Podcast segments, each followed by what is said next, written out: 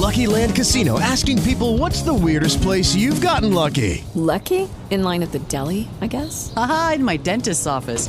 More than once, actually. Do I have to say? Yes, you do. In the car before my kids' PTA meeting. Really? Yes. Excuse me, what's the weirdest place you've gotten lucky? I never win and tell. Well, there you have it. You can get lucky anywhere playing at LuckyLandSlots.com. Play for free right now. Are you feeling lucky? No purchase necessary. Void where prohibited by law. 18 plus. Terms and conditions apply. See website for details.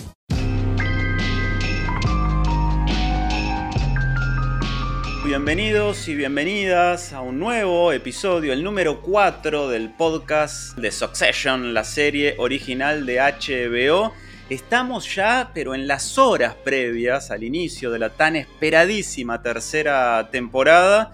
Y nosotros estamos organizando justamente la previa con cuatro episodios especiales que transitan por la vida y la obra de algunos de sus grandes personajes. Yo soy Nicolás Artuz y estoy desde Buenos Aires, Argentina, y desde Mérida, en los Estados Unidos mexicanos, está mi nueva amiga a la distancia, la querida Carla. Hola, Carla. Hola, Nico. Buenas tardes para nosotros, buenos días, buenas noches para las personas que nos están escuchando en otras partes del mundo. Eh, un gusto, como todos los eh, episodios, platicar contigo y ahora será momento de analizar al hijo más joven, al miembro más joven de la familia Roy. Se trata de eh, Roman o Romulus, como a ti te encanta mencionarlo. Romulus, y qué apropiado que hayas dicho el miembro más joven, porque una de las primeras veces que lo vimos, a Romulus fue masturbándose frente a una ventana en un rascacielos de Manhattan. Sí, vaya introducción de este personaje.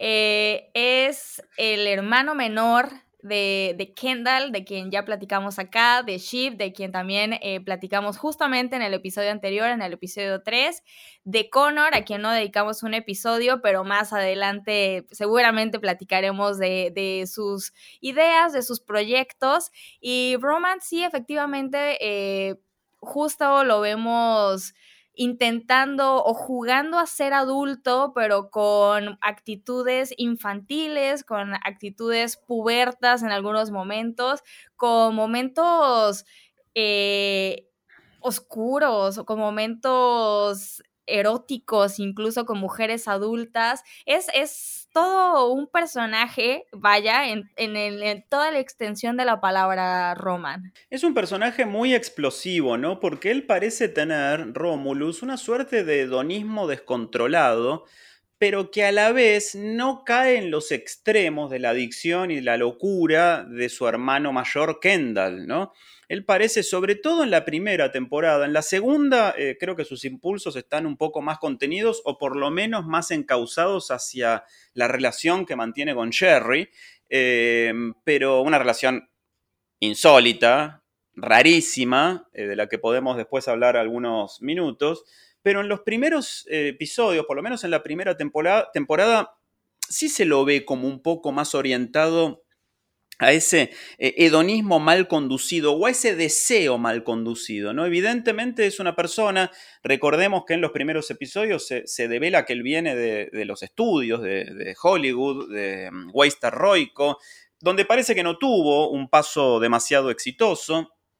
Se cuentan este, em, de a varios los fracasos de Romulus, el más estrepitoso de ellos es la explosión del satélite que él prepara como su gran ingreso triunfal a la mesa chica de la compañía durante la boda de Shiv. Y ese enfrentamiento que tiene con Jack, ¿no? que es la mano derecha de su padre, de, Logan, y una de las primeras victorias, que después se convierte en una derrota, una victoria a medias, de Romulus, es lograr que Jack sea eh, expulsado de la mesa de dirección. Pero a mí me parece que algo que define su personalidad, más allá de, todo esto que vos decís, que es muy cierto, de de esta especie de, pubertad inconclusa, es esta idea de deseo mal conducido, mal canalizado, ¿no? que no sabe muy bien hacia dónde depositar.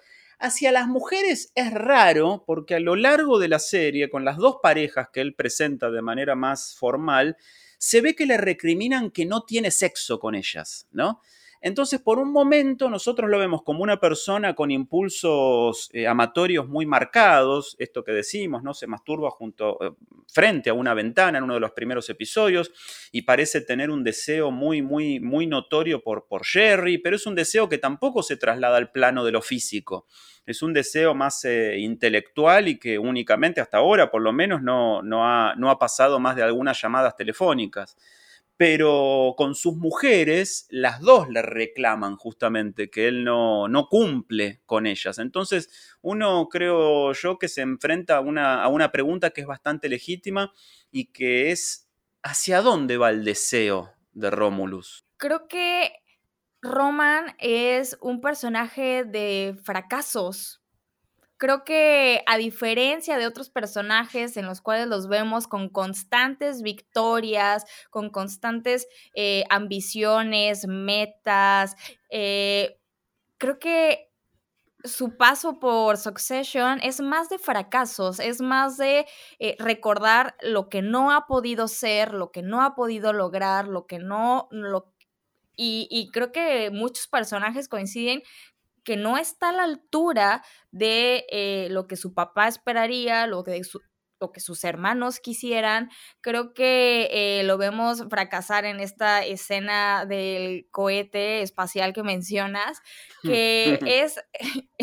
habla mucho Me divierte de este mucho. Porque él, eh, con toda la buena intención, digámoslo de esta manera, pues él eh, prepara esta sorpresa para su hermana, ¿no? ¿Quién, eh, ¿Qué mujer no quisiera tener un lanzamiento espacial el día de su boda en sustitución de fuegos pirotécnicos? Bueno, él dice, yo le voy a cumplir ese sueño a Ship, a mi hermana, y eh, eso se convierte en una catástrofe, ¿no? Pero él incluso celebra, celebra el que de acuerdo a lo que se dice en la serie, no haya muerto nadie, que solamente hayan sido un par de pulgares, como mencionan por ahí.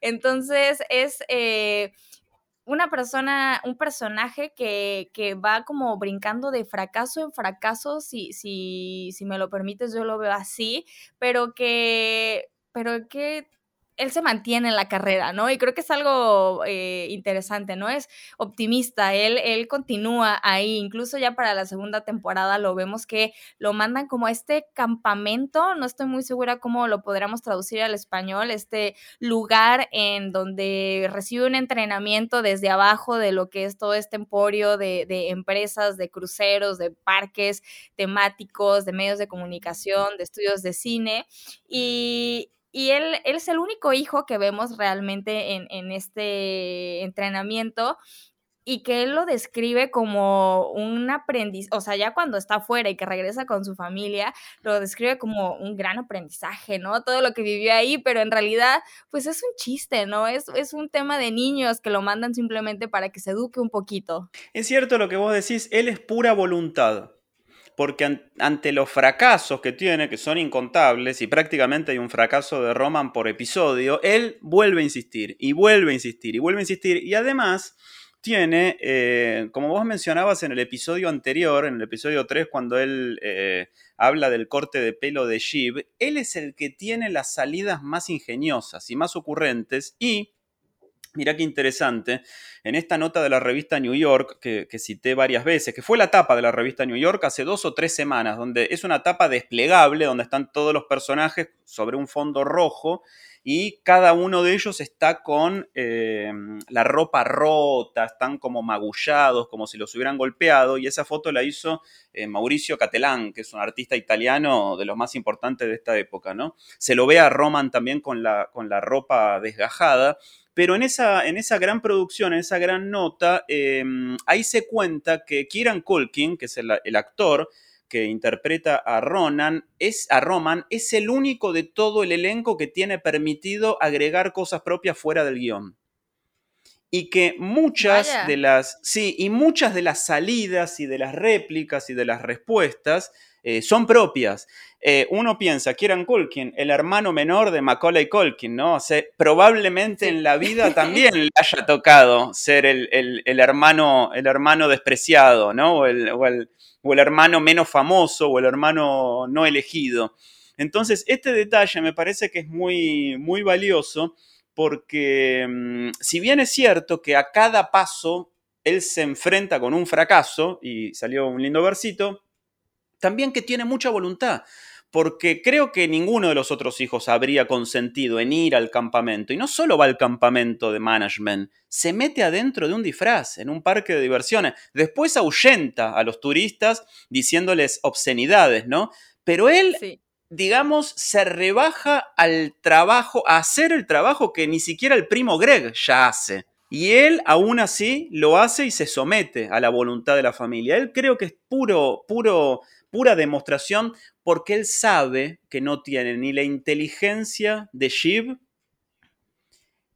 ni las condiciones para liderar de Kendall. Entonces sabe que tiene que trabajar mucho, él tiene que remar mucho, tiene que hacer mucho esfuerzo para, para, ocupar un lugar en la mesa. Creo que él es muy autoconsciente de sus limitaciones. Y también eh, de sus fortalezas, creo, ¿no? Él sabe que sus fortalezas están en un círculo distinto, en un ambiente distinto.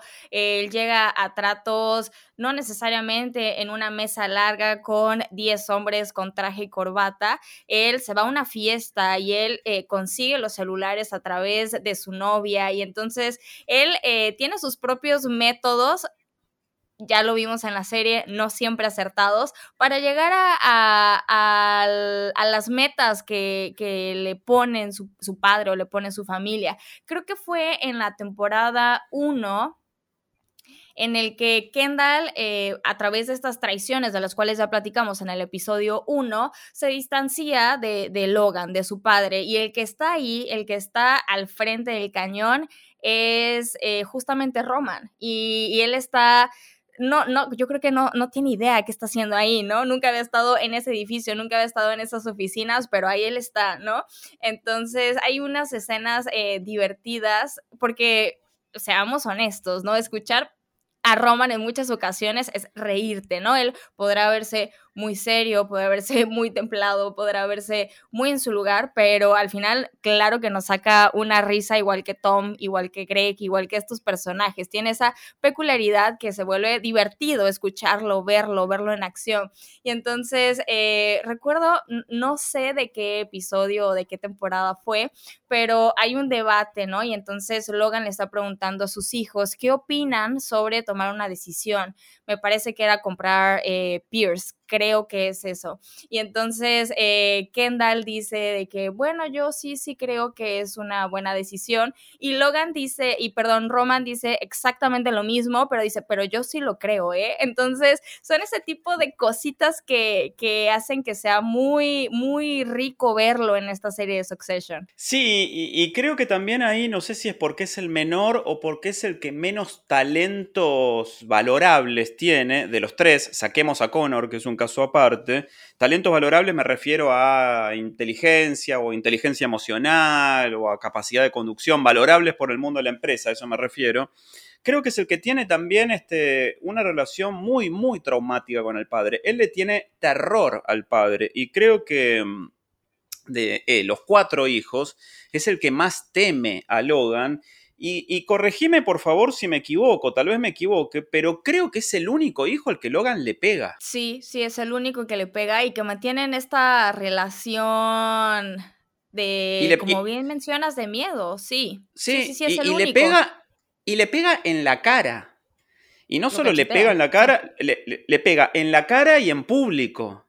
O sea, no solo lo agrede físicamente, sino que lo humilla, ¿no? Em, y, la verdad eh, e, es muy duro, es muy duro eh, ese momento, ¿no? Porque, mm, porque eh, Roman, evidentemente, y ahí podemos ver, si siendo una persona de 30 años todavía tiene que someterse a los golpes del padre, uno se pregunta, bueno, ¿cómo habrá crecido ese niño? ¿Cuánto le habrá pegado el padre de chico, ¿no? Y un poco también ahí es lo que hablábamos del episodio anterior con respecto al pasado, todavía cosas que no conocemos de los personajes, por este episodio tan, tan, tan desagradable y tan tremendo que vivió Shiv con, con, con Logan cuando él todavía estaba en las nubes del desconcierto, ¿no? Entonces ahí nos preguntamos, bueno, pero esto ya pasó antes, cuando Shiv tiene este encuentro con Logan. Y aquí lo mismo, ¿no? Pero aquí la diferencia es que la respuesta, más que intuirla, la tenemos. Nosotros estamos en condiciones de decir, sí, esto pasó antes. Esta no es la primera vez que Logan le pega a Romulus en la cara y que lo lastima. Y la verdad es que ahí uno no puede más que entender, cosa que ha entendido a lo largo de la serie también, que a pesar de todos los millones y de toda la frivolidad y de la crueldad, porque eh, recordemos que Romulus es muy cruel también, sobre todo con el servicio y con eh, quienes él, él considera inferiores en, la escala social, más allá de eso, eh, los cuatro hijos han sido víctimas de alguna manera de un padre tiránico y explosivo. Y qué bueno que mencionas eso, porque justamente, o sea, creo que eh, a Roman lo podemos entender a través de los problemas de sus padres. ¿No? O sea, hablas justamente del trato que recibió en su infancia y que sigue continuando ahora en su edad adulta de su padre, la violencia, la, crueldad, los golpes físicos, el eh, incluso verbal, creo que en algún episodio Logan le dice verbalmente, tú eres un idiota, eres un tonto, no sirves, ¿no? Él, le dice eso frontalmente a su hijo, entonces entendemos un poco por ahí eh, el lado masculino, el lado de paternal y del lado femenino, pues también debe tener problemas eh, inconclusos por ahí del lado de su madre para que justamente mantenga una relación tan cercana con Jerry eh, de de vínculo laboral, de vínculo emocional y de vínculo sexual. Entonces, creo que es algo interesante que no podemos descartar de este personaje, eh, cómo los problemas de su infancia continúan presentes, eh, como en todas las personas, ¿no? Pero en el más evidentes, en el cual entendemos su actuar a través de sus padres. Es muy interesante porque en el episodio anterior decíamos no podemos hablar de Shiv si no hablamos de Tom, su marido. Creo que no podemos hablar de Roman si no hablamos de Sherry, ¿no? Que no es su esposa, pero es como una suerte de madre putativa o de vínculo erótico, o de conductora empresarial, o de protectora emocional. Realmente todavía no, no llegamos a entender muy bien los, los resortes de ese vínculo que hasta ahora no se tradujo al plano físico, no tuvieron este mayor intercambio físico, pero hay una, situación de la segunda temporada también donde entre, en, la típica conversación de hombres sale el nombre de Jerry y dicen, sí, bueno, Jerry cuando era joven, ojo, ¿eh? Y uno de los personajes sugiere que podría haber tenido algún encuentro íntimo en el pasado con Logan. Y él se sorprende y se sobrecoge y entonces dice también Sherry, pero ¿quién puede estar con Sherry? Con Sherry, esa mujer, ¿no? Este, como diciendo, esa vieja. Y, la verdad es que es un, es un vínculo que mm, e, e, es muy digno de, explorar. En la campaña de publicidad de HBO de la tercera temporada, Em, en los afiches que están en, las revistas y en las calles, dividieron, dividieron a los personajes en pares, ¿no? Están de a dos en, las piezas publicitarias. Y Rómulos está con Sherry creo que, repito, ¿no? Mantienen un vínculo eh, laboral, mantienen un vínculo de amistad, podría entenderse también, mantienen un vínculo eh, en esta parte erótica que, que se ve en dos episodios, si no me equivoco, y de hecho es la única alianza, diría yo, una alianza estratégica, como mencionábamos que Ship tenía estrategias con todos, eh, su esposo, con su papá, con sus hermanos, creo que Roman, la única estrategia, la única alianza que tiene es con Jerry, porque Jerry incluso eh, en, la, en la segunda temporada sí planifican juntos, sí se unen para eh, proyectos, para ideas, para... Eh, Jerry en algún momento eh, le otorga o le asigna tareas que a lo mejor eran para otros hermanos, pero que ella pone ahí de su voluntad de, de, que sale de ella, pues, decir, no, esto que lo haga Logan. Entonces, sí, creo que me hace todo el sentido del mundo que justamente en eh, la publicidad para la tercera temporada, después de lo que vimos en, en, los episodios de la temporada 2, ellos estén juntos. Hay algo, me parece bastante interesante de la personalidad de Romulus, que es, creo que él se esfuerza para dar hacia los demás una imagen de sí mismo de libertino, pero en realidad es un casto. No tiene sexo, no tiene encuentros físicos con nadie.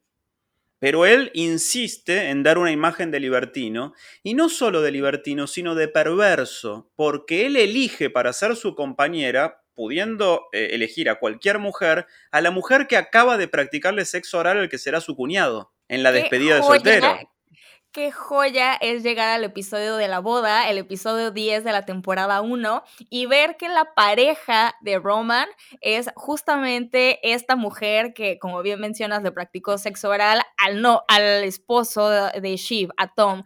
Es eh, es algo que define a este personaje, ¿no? ¿Quién haría algo así? Tom estaba muy emocionado de algo que había sucedido en su despedida de soltero, lo platicó, lo, presumió, podemos decirlo incluso, y, y Roman justamente va con esa mujer para llevarla del otro lado del mundo a que sea su pareja en la boda de su hermana. ¡Wow! Es un gran, gran, gran momento.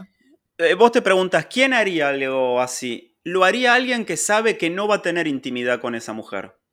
Roman lo sabe. Es un gran, Creo que es, un, gran, misterio. ¿Por qué él no tiene intimidad con las mujeres? ¿No? Eh, realmente es un misterio la única persona que podría consentir tener como pareja a alguien que estuvo antes con el que va a ser el cuñado es porque sabe que no va a haber ahí un vínculo sexual. Ella no lo sabe todavía y se va dando cuenta en la segunda temporada y se lo recrimina muchas veces, ¿no? Y él parece únicamente, a pesar de tener toda esta imagen pública de, gran este, liberal y de gran este, libertino sexual, parece ser más un reprimido que un libertino creo que hay algo que también este, responde a, lo infantil o a lo... O a lo eh, sí, a, lo infantil te diría yo. Él parece no haber em, superado cierta etapa eh, edípica, ¿no? Eh, ya en este caso no enamorado de la madre, porque la madre la madre es realmente infumable, insoportable,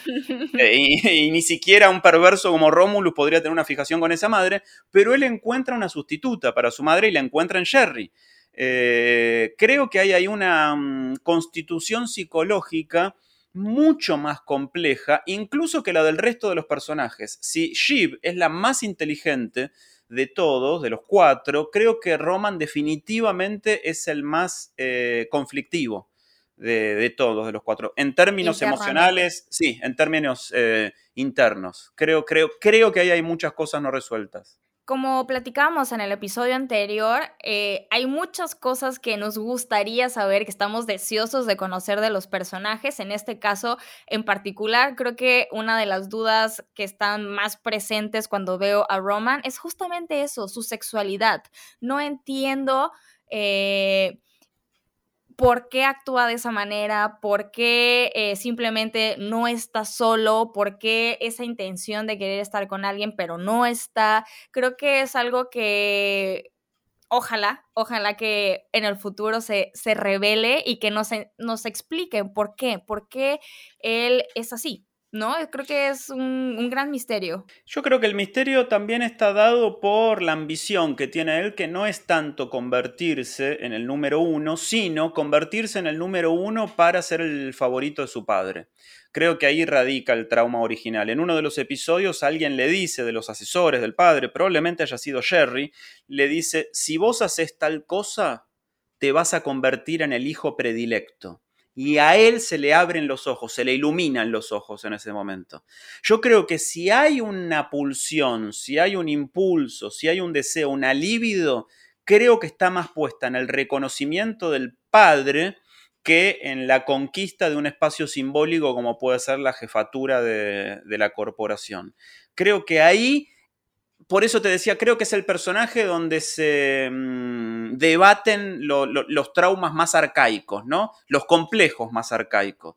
Eh, en Romulus. Y ese es el motivo por el cual tiene un comportamiento tan errático también. Sí, creo que es el personaje que podríamos decir tiene más caretas, que tiene más mecanismos de defensa, que utiliza más el humor negro, que este es un, eh, creo que no lo habíamos mencionado en episodios anteriores, pero es un gran acierto de esta serie, meter este humor negro en, eh, y la comedia en, en, lugares que no esperábamos y que de una repente te sacan una gran sonrisa, una gran carcajada. Eh, definitivamente Roman es este personaje que, que vemos, pero que no sabemos si está actuando ese personaje en realidad, ¿no? Eh, en la segunda temporada, cuando justamente los cuatro hermanos graban mensajes para su padre, él eh, lee un texto que no sé si él se inventó, si se lo dieron, pero lo lee como muy plano, ¿no? Como sin emoción. Y después cuando le piden que repita la toma, eh, él hace una cuestión y le dicen, es que estuvo bien esa, pero repite otra, a las, él cuestiona, pues, ¿por qué voy a hacer otra si está bien? Y a raíz de eso cambia su voz, cambia toda la energía, cambia el mensaje incluso, y es ese tipo de cositas, ese tipo de detalles de Roman que eh, nos dice, ahí hay un mecanismo de defensa altísimo y que no tolera no hacer las cosas bien, no tolera que no haya aprobación por parte de los otros, no tolera esta muestra de, de emociones, porque incluso sale de la grabación, no sé si recuerdes, y dice creo que acabo de decir 10 veces seguidas que amo a mi papá. Eso es como la mayor cantidad de veces, es, son más veces que lo que lo he dicho en realidad en toda mi vida. Entonces, es eh, un personaje que, que, estoy ansiosa de ver en la tercera temporada, de saber cómo va a evolucionar y qué, qué, qué aspiraciones va a tener. Y muy probablemente por estos mecanismos de defensa que tiene él, él sea el más vulnerable de los cuatro. No solo por ser el menor, no solo por ser el único al que el padre le pega, no solo por tener esta relación tan distante con su madre y también con, con sus hermanos en el fondo, en los que no confía, creo que es el más vulnerable de los cuatro. Y él, eh, como vos decís, eh, enmascara esa vulnerabilidad con, con, el humor y con la construcción de un personaje público que es muy distinto a lo que él es en realidad. El libertino, el fantasioso, el cómico y demás esconden todos esos rasgos de personalidad una una personalidad dañada, muy, muy profundamente dañada y después tendremos, ojalá, se nos dé la oportunidad de saber eh, por qué motivo.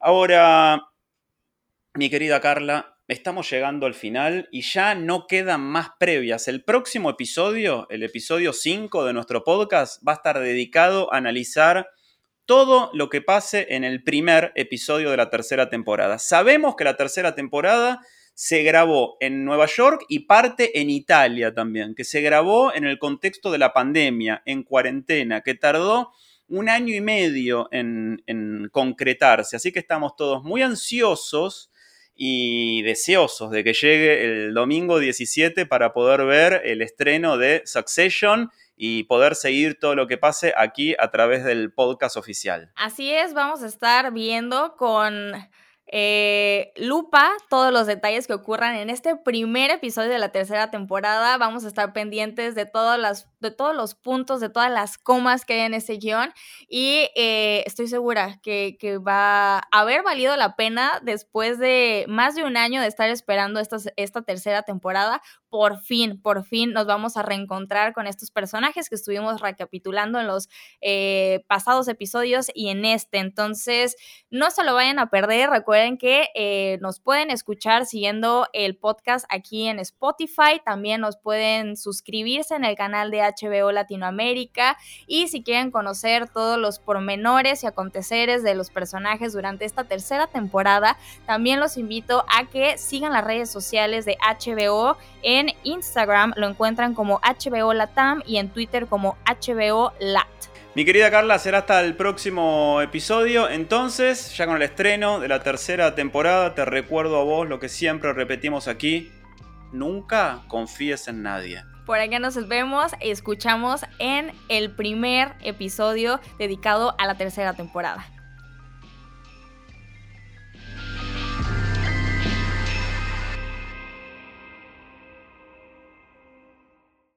Lucky Land Casino asking people what's the weirdest place you've gotten lucky? Lucky? In line at the deli, I guess? Aha, in my dentist's office.